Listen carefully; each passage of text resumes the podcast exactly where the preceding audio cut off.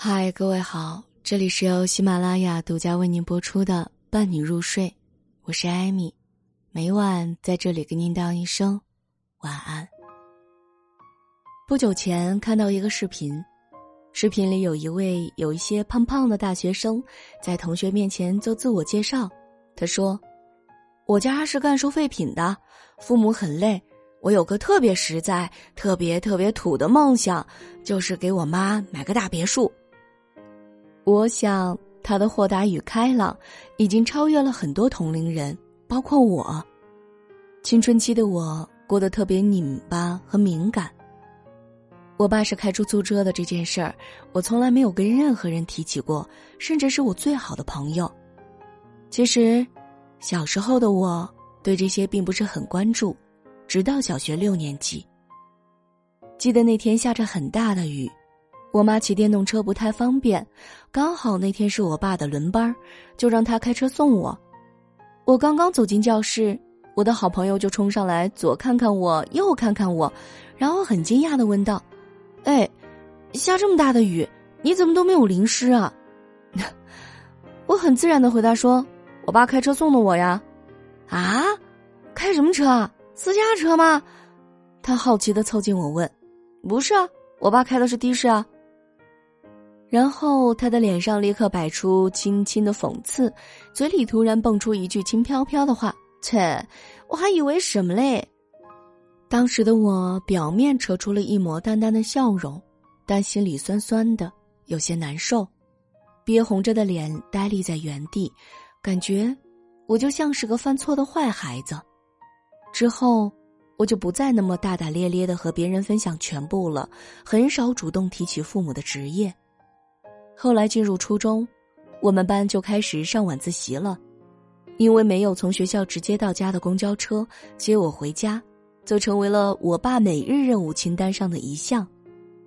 看着学校门口停着的各式各样的私家车，再看着自己家普普通通甚至有些破旧的出租车，羞耻的种子在我心里慢慢的扎根了。从此对我来说。最惊心动魄的不再是上数学课了，而是盘算着如何以最快的速度冲出校门，然后溜进我爸的出租车里。不幸的是，我还是被同学看见了。有一天英语考试的阅读题刚好是关于 taxi driver。考完试之后，坐在我前面的男生突然回头问我说：“哎，你爸是开出租车的？”虽然我很不情愿，但还是点了点头。然后他突然就大笑了起来，嘿 嘿那你爸是不是天天在家骂你啊？武汉的士的司机素质很低的，总喜欢骂人。我爸说的，事实并不是像他说的一样，相反，我爸对我很好，但是我只能唯唯诺诺的说没没没。又一次，我的心像被割开一个口子，至此我开始封闭自己，很少与别人主动聊天了。现在看来，我多么想抱抱当初的自己，轻轻的告诉他说，一切都没什么的。我爸的文化程度不高，但这不代表他的品格素质一定低。小学的时候，很多同学在外面报名了各种补习班，作文、奥数等等，他知道后一句话都没说，只是掏钱出来让我也去。高中的时候很纠结是走美术还是死磕文化，我爸悄悄把我拉到一边说。你要是觉得学文化累，就去学美术。放心吧，我们家有钱啊。大学的时候，身边有很多的女生都会化妆打扮，我爸时常偷偷给我转红包，并备注说：“买化妆品尽量不要省钱，女孩子还是要好好注意自己的脸的。”他对我的爱，丝毫没有因为生活的艰难而消磨一丝一毫。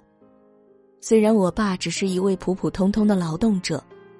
但于他而言，把每一位乘客安全送达到目的地，已经是最大的幸福了。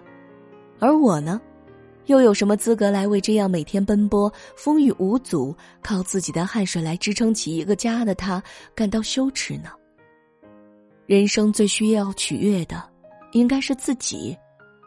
如果因为别人的一个眼神、一个评价而否定自己，那活的该是有多累呢？泰戈尔说过：“如果你因失去太阳而流泪，那你也将失去群星了。每个人的家庭背景不同，如果因为背景不好而怨天尤人，那生活只会越过越差。所以，现在的我，已经开始努力摆脱曾经的枷锁，不在乎他人的评价，开始在一个又一个的层面上不断的尝试着。比如说，开始关注新媒体，写稿、写详细页，也开始经营起自己的自媒体账号，把平时的所感所闻大胆写上去。慢慢的，我感觉到离自己越来越近了。我的世界少了一丝胆怯和回避，多了一些自信与从容，也不再对父母的职业有所回避了。毕竟每个人都有每个人选择生活的权利嘛。生活中，不管你过得如何，总会有人议论你，而欣赏你的人从来不会在意你的缺点。所以，我爸是开出租车的，怎么了？这里是由喜马拉雅独家为您播出的《伴你入睡》，我是艾米，每晚在这里给您道一声晚安。